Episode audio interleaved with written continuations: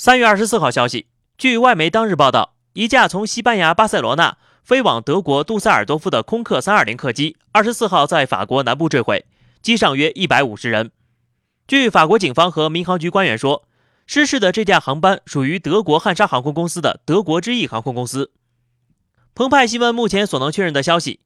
法国官方称德国之翼航班坠毁，机上乘客可能全部遇难。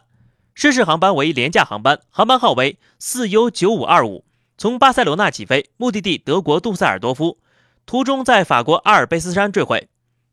机上乘客一百四十四名，其中有两名婴儿和十六名德国学生，另有六名机组成员。据信，机上有六十七名德国人和四十五名西班牙人。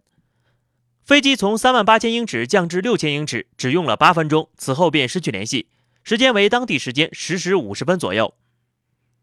飞机从三万八千英尺降至六千英尺，只用了八分钟，此后便失去联系，时间为当地时间十点五十分左右。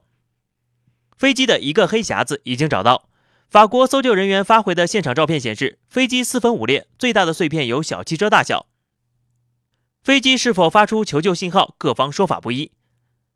坠毁地很难到达，加上将有雨雪，这都为未来十二小时救援增加了不小的难度。法国、德国、西班牙领导人在坠机发生后均表达了震惊和悲伤之情。法国总统奥朗德说：“这是在我们领土上发生的悲剧。”据德国《明镜周刊》网站二十四号晚报道，德国之翼失事客机前起落架舱门二十三号曾出现技术问题，在杜塞尔多夫机场停飞。汉莎集团发言人向新华社记者确认了这一消息，但他表示。飞机已于二十三号上午排除故障，并投入正常使用。